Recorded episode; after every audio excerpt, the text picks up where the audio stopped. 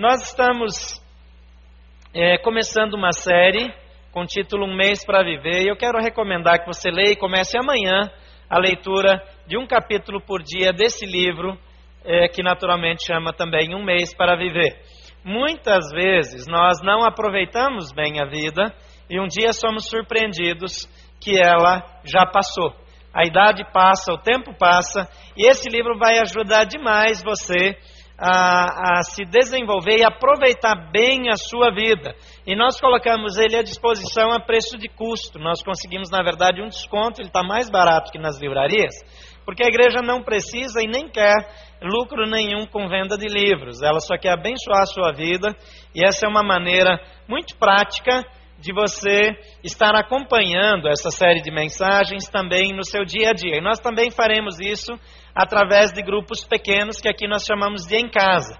E se você não tem ainda um grupo assim para participar, você pode fazer a sua inscrição na saída. O pessoal da recepção tem uma lista de todos os em casa que estão funcionando hoje. E você pode escolher um que fica perto da sua casa e deixar o seu telefone e o seu endereço e nós vamos ligar para você e também passar para o líder do em casa, para que haja um contato nessa semana, que essa semana mesmo nós estaremos iniciando essas reuniões nas casas que abençoam tanto a vida das pessoas.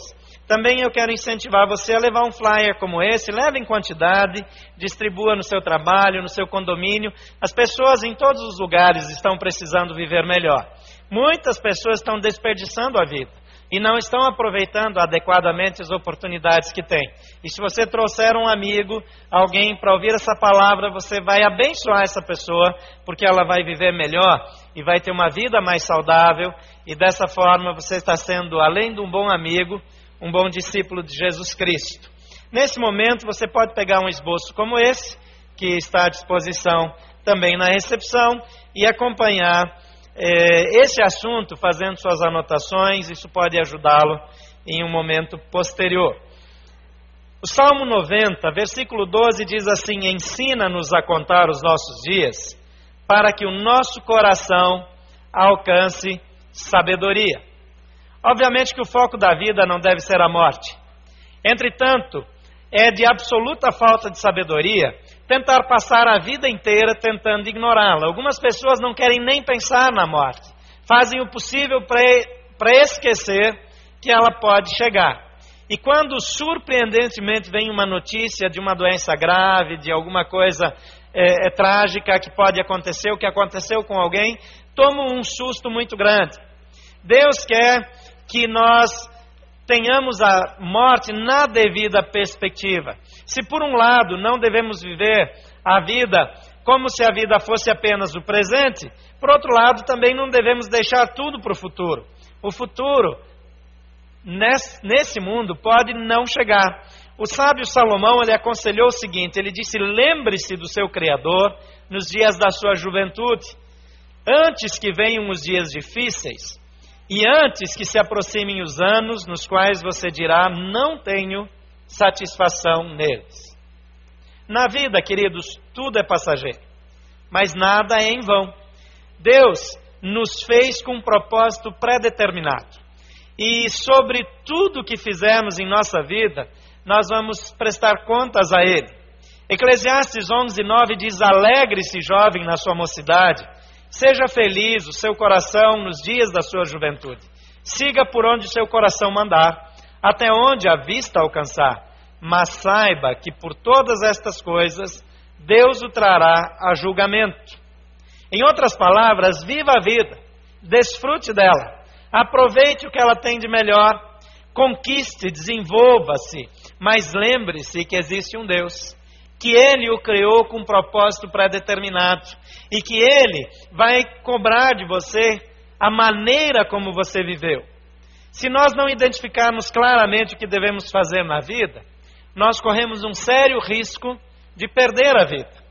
Jesus, com apenas 12 anos de idade, ele disse: Devo fazer a vontade do meu Pai. Com 12 anos, ele disse isso para os seus pais terrenos, numa ocasião em que ele ficara no templo em Jerusalém e eles foram embora pensando que ele estava perto deles. Mas com 21, 21 anos depois, ele chegou para o pai e disse: Completei a obra que o Senhor me deu para fazer. Aos 12 anos, ele disse: Cabe a mim fazer a vontade do pai. Aos 20, 21 anos depois, ele disse: Completei a obra que o meu pai me deu para fazer. Quem já tem mais de 50 anos aqui? Levanta a mão. Mais de 50 anos não parece muito. Mas quando você tinha 12, parecia muito, não parecia?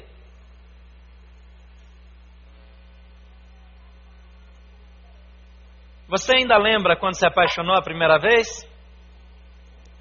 Lembra quando começou a namorar? Mas não foi outro dia?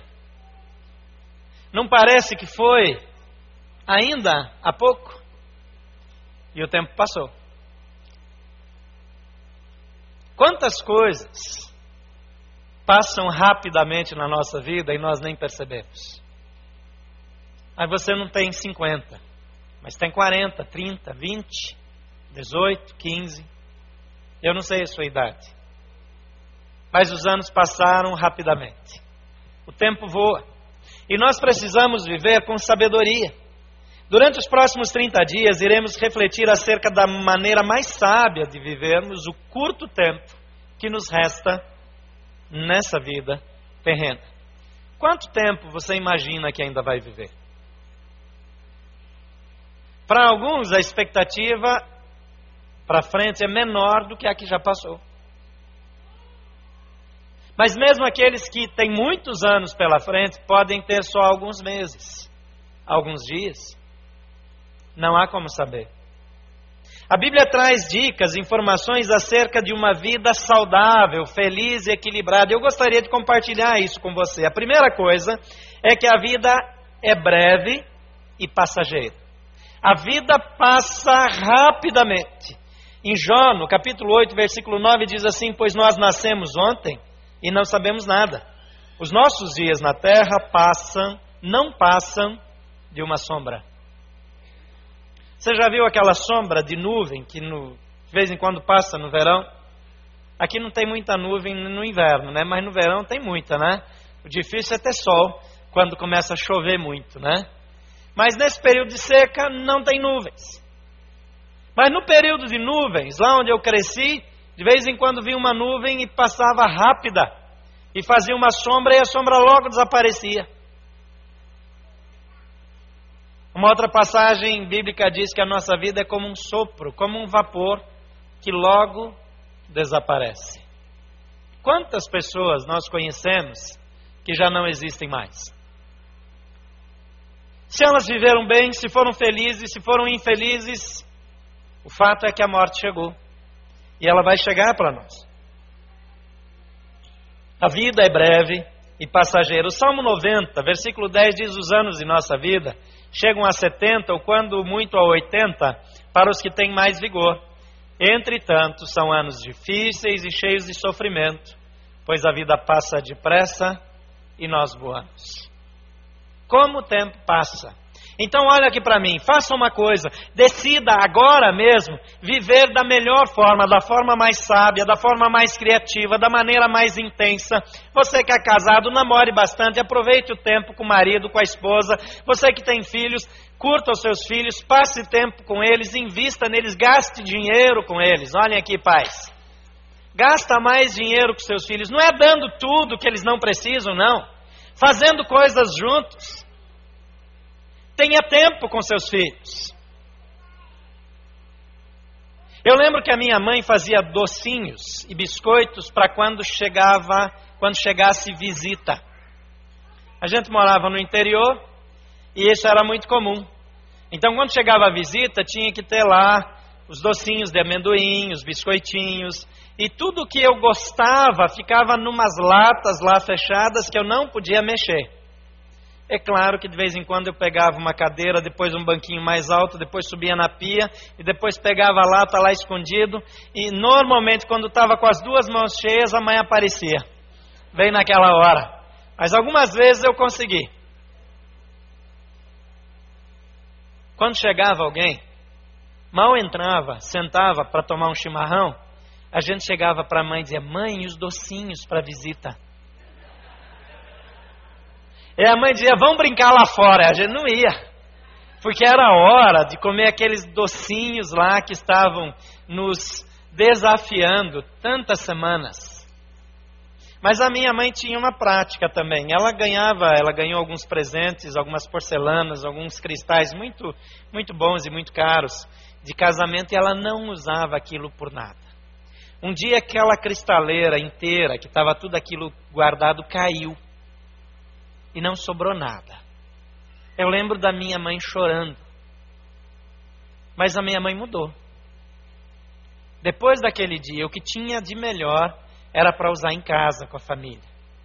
Quando eu casei, a gente, eu achei que a gente ia pelo mesmo caminho. Nós ganhamos uns cristais lá, é muito bonitos, é, é, realmente eram muito especiais de casamento. E eu já queria usar logo. E a Tuca falou: não, isso aqui é só para quando vem visita. Aí, seis meses depois, nós nos mudamos da casa que morávamos para um apartamento.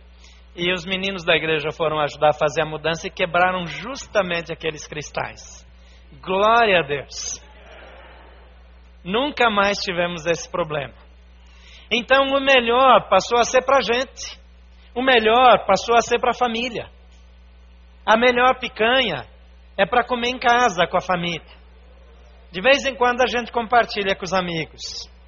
Mas a vida é rápida demais para deixarmos ela escapar. A segunda coisa é que a terra não é nosso destino final. Então, embora devamos aproveitar, curtir, viver, nós temos que lembrar: não termina aqui.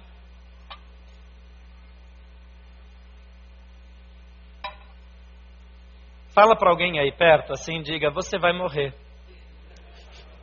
Não, não foi, não foi bom, não ficou bom esse negócio?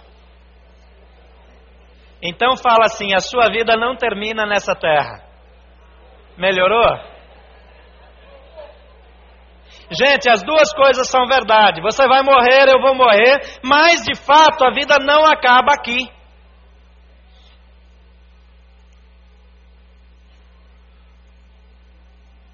O meu avô acreditava que ele ia viver até Jesus voltar.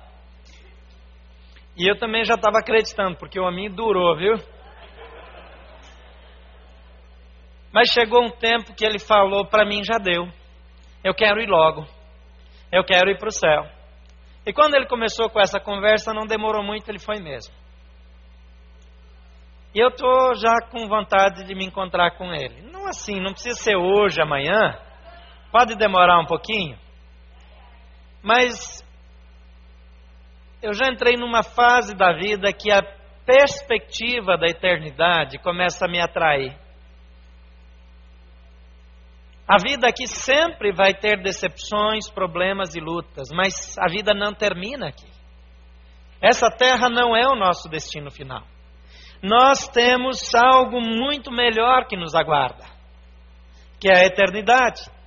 Em 1 Pedro, capítulo 2, 11 e 12, a Bíblia na linguagem de hoje descreve assim a, a dica que Pedro dá. Queridos amigos e amigas, lembrem que vocês são estrangeiros de passagem nesse mundo.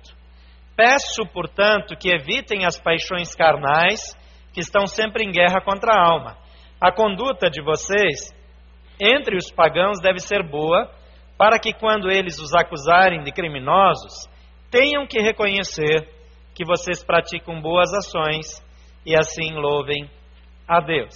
A dica de Pedro aqui é: vocês não são daqui. Vocês estão aqui de passagem? A terra de vocês não é aqui. Quantos não são nativos aqui, naturais de Brasília e vieram de outros lugares? Levante a mão. Quase todo mundo. Agora é interessante que uma boa parte das pessoas que vieram de fora estão aqui trabalhando, sabem que lá na terra de onde vieram, poderiam ter uma vida bem melhor, um padrão bem mais alto com o salário que tem aqui, não é verdade? E tem gente esperando a aposentadoria para voltar. E aí tem aquela vida de rei. Potencializa isso, multiplica isso muitas vezes, é mais ou menos o que Pedro está dizendo. Aqui, dá para viver bem. Mas com o que nós recebemos aqui, dá para viver muitíssimo melhor na eternidade. Aqui não é nosso destino final. Então não viva pensando apenas no agora.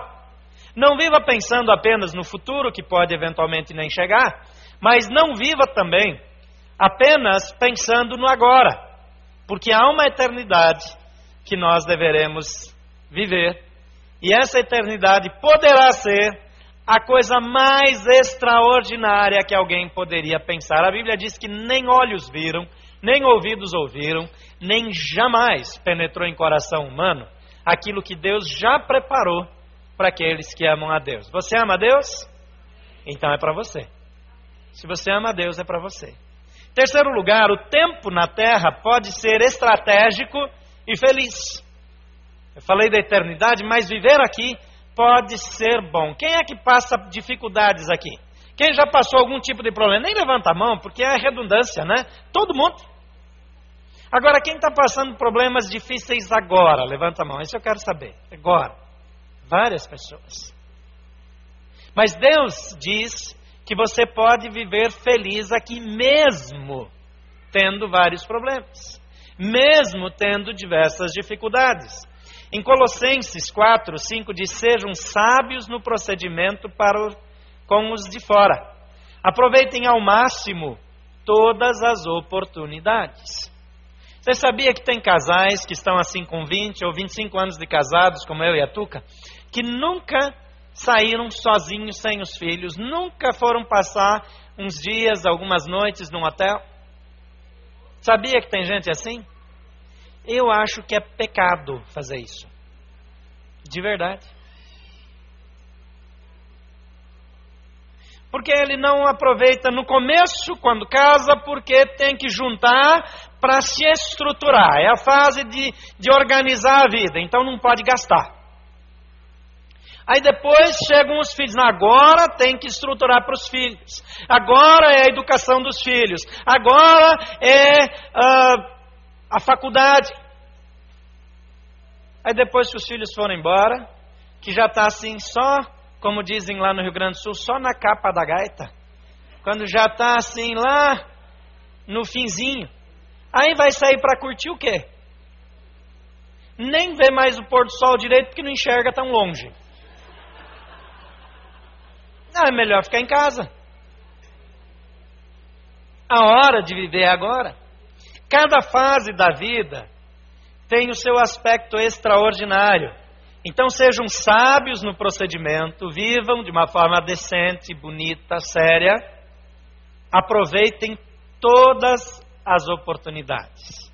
Em João 15, 11 diz: Tenho-lhes dito estas palavras para que a minha alegria esteja em vocês e a alegria de vocês seja completa. Jesus está dando instruções para que os seus seguidores vivam felizes.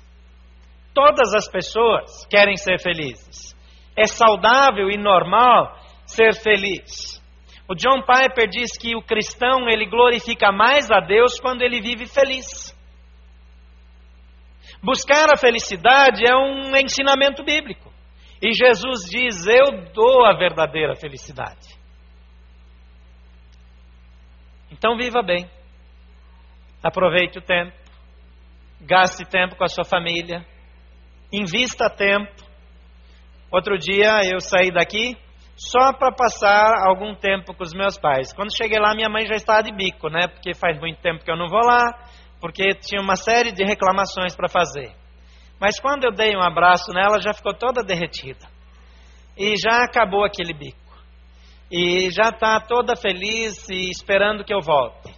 E eu vou voltar de novo, não vai demorar muito. Porque eu não sei, na verdade, quanto tempo eu vou ainda tê-los vivos comigo Quanto tempo eu vou poder aproveitar? Mas o dia que eles se forem, caso eles é, partam antes de mim, eu quero ter a certeza que eu aproveitei bem, que eu vivi bem.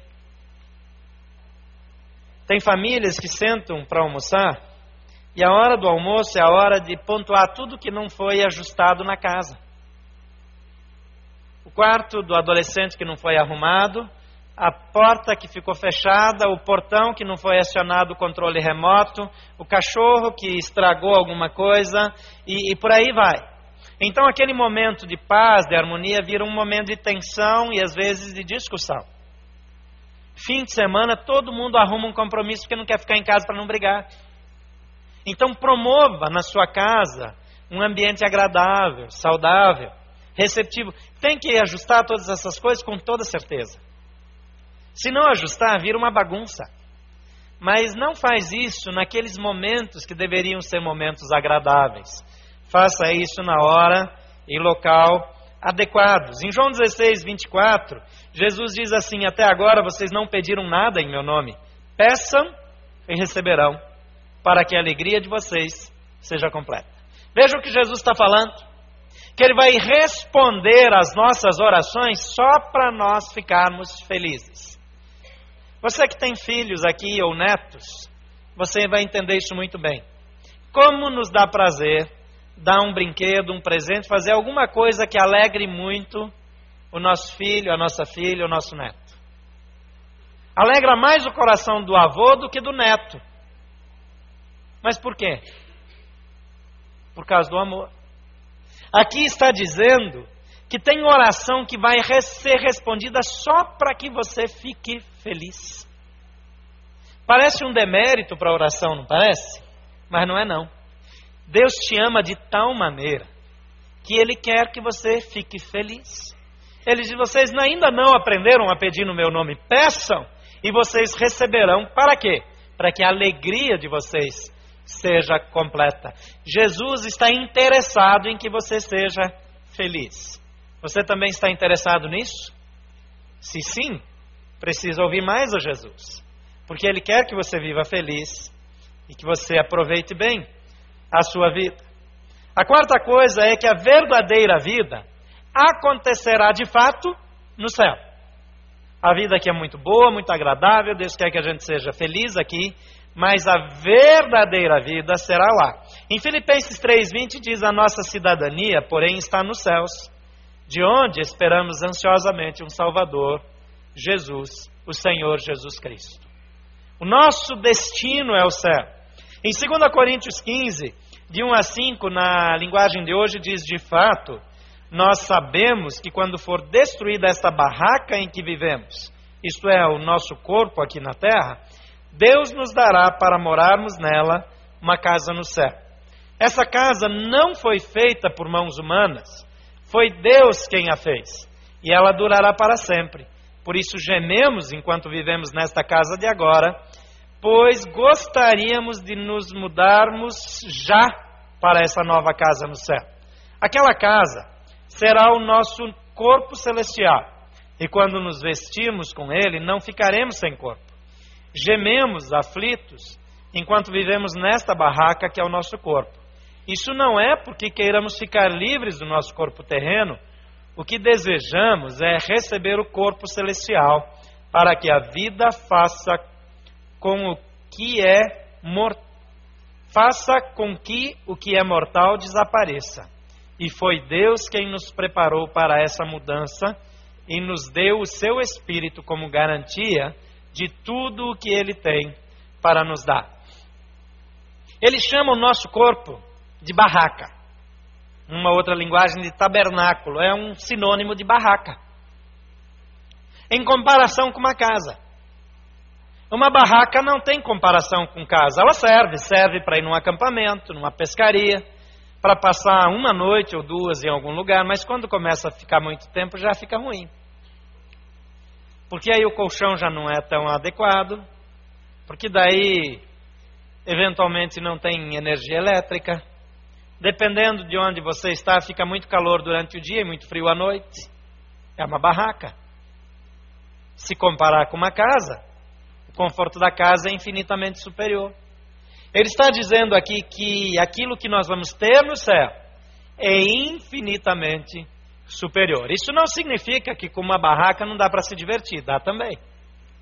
Mas vai ter coisa bem melhor. Em quinto e último lugar, somente Jesus oferece a vida perfeita. Em João 10,10 10, diz: O ladrão vem apenas para furtar, matar e destruir.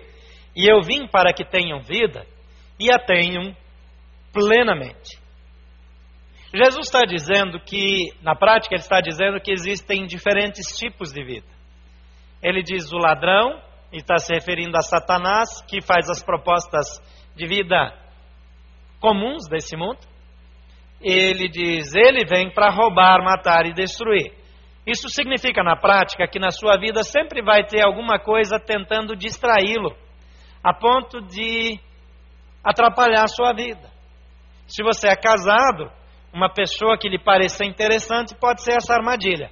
E você pode achar que aquilo vai te fazer muito bem, mas vem para destruir, para roubar a sua felicidade.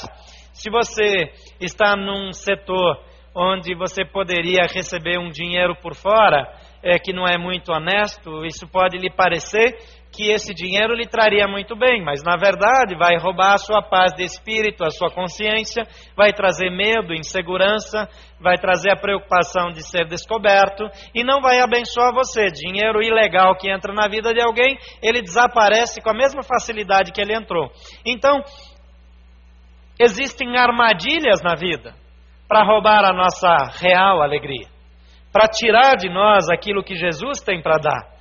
E ele diz: Agora eu vim, Jesus veio, para que tenham vida e a tenham de forma plena.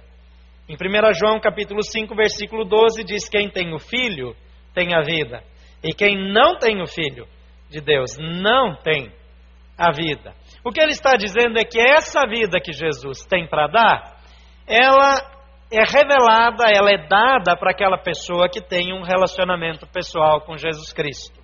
Ter um relacionamento pessoal com Jesus Cristo não é ter religião, é relacionamento.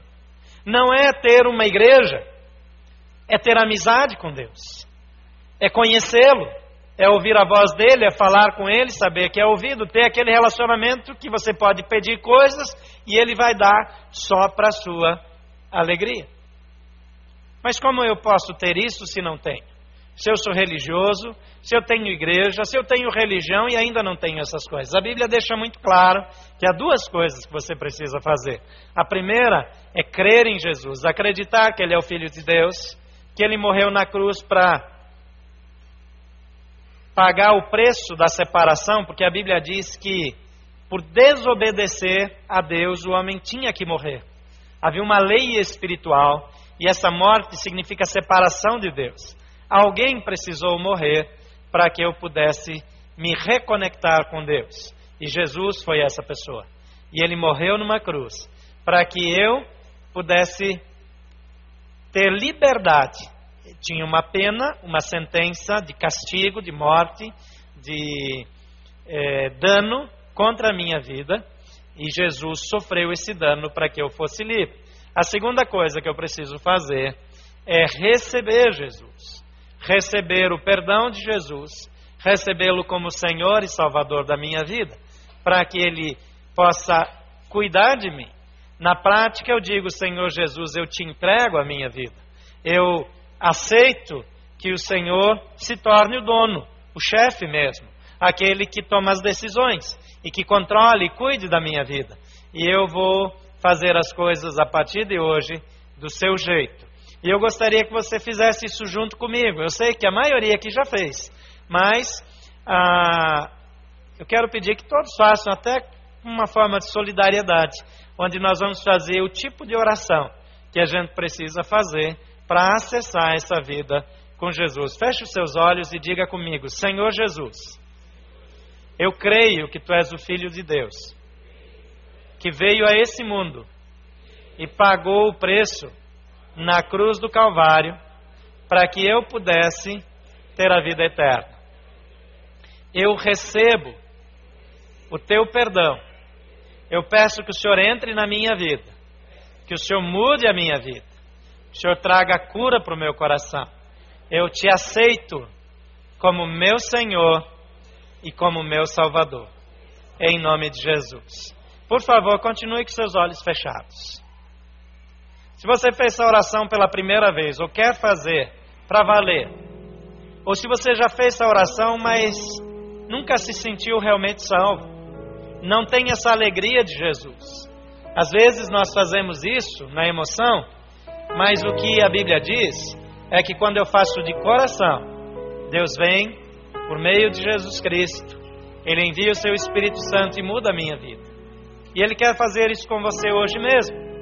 Se você já fez e você tem a sensação que não deu certo, que em algum lugar não funcionou, se você não creu de verdade, se você tem dúvidas sobre isso, ou se você nunca fez e quer fazer para valer nessa noite, levante uma de suas mãos, eu quero orar por você, dizendo: Eu quero essa vida com Jesus. Alguém, Deus abençoe, pode levantar a sua mão e dizer: Eu quero.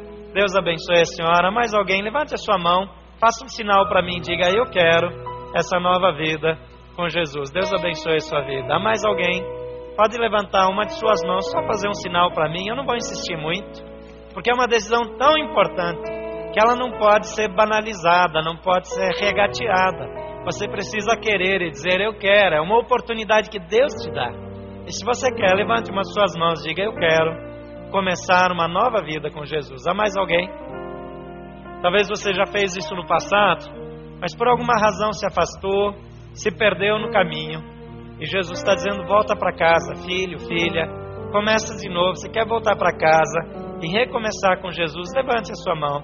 Também eu quero incluir você nessa oração. Alguém nessa situação, pode levantar a sua mão. Pai querido, olha para esses filhos queridos que hoje tomaram essa decisão. Decisão tão importante que vai fazer com que eles tenham uma vida muito mais feliz aqui mesmo e tenham a garantia de uma vida eterna no céu. Obrigado porque o Senhor está aqui e o Senhor viu as suas mãos e principalmente viu o seu coração. Toma-os em tuas mãos. Abençoe-os, livra-os, traz da tua perfeita alegria, da paz de Jesus. E nós queremos assim abençoá-los e recebê-los na tua família. Oramos em nome de Jesus. Amém. Você que tomou essa decisão hoje, nós gostaríamos de dar esse livro de presente para você.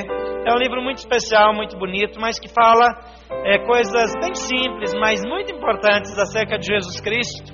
Isso vai ajudá-lo na sua vida, no seu relacionamento com Jesus. Ao sair, procure uma das pessoas da recepção, diga: Eu tomei a decisão por Jesus, eu gostaria de deixar meu nome e eu gostaria de receber o seu nome, o seu endereço, o seu telefone, e-mail principalmente para a gente poder mandar um e-mail para você e manter em contato, que nós queremos orar por você. Que Deus abençoe a sua vida e que Ele possa completá-lo e completar também a sua alegria.